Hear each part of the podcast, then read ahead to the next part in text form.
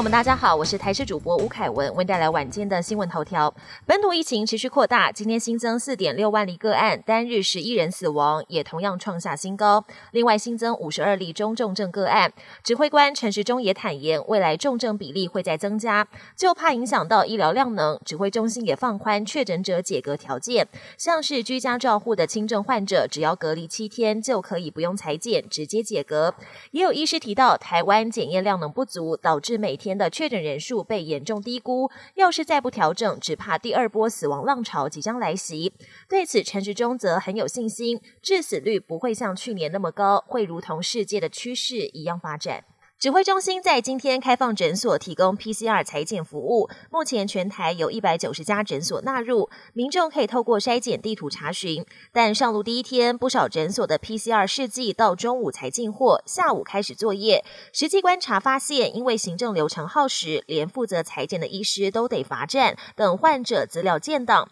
另外，医师也说，PCR 试剂首日只有领到五十剂，但候补的人却达到上百位，试剂量还要再加发。而另一边，大医院已经面临崩溃边缘。台大急诊室有十名医护确诊，现在两名护理师得照顾百位病患，工会也向政府求救。指挥中心宣布，快筛阳是同确诊，防疫政策不断调整下，防疫保单再度掀起争议。传出金管会可以要求保险公司与保护废约或退费。金管会主委黄天木出手解决乱象，他强调这种情况绝对不会发生，会严格要求保险公司依照契约办理，保护不用担心赔不到，而且保护理赔有两年的契约请求权时效，大家不用急于一时，一窝蜂到医院申请诊断证明。国际焦点：无人机或空拍机在乌克兰战场上屡建战功，乌克兰就有一些专业的空拍机团队协助军方刺探俄国军情，往往让敌人无所遁形。而俄罗斯也不甘示弱，日前将攻击重心转到乌东和乌南后，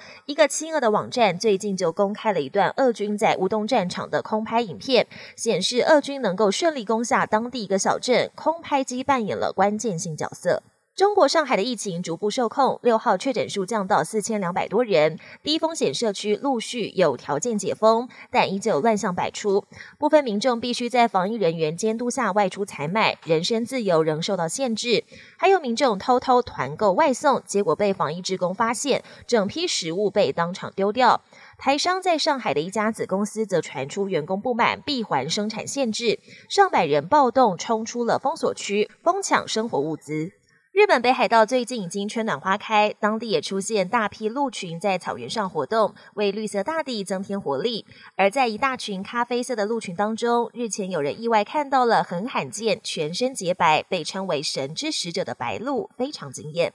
本节新闻由台视新闻制作，感谢您的收听。更多内容请锁定台视各节新闻与台视新闻 YouTube 频道。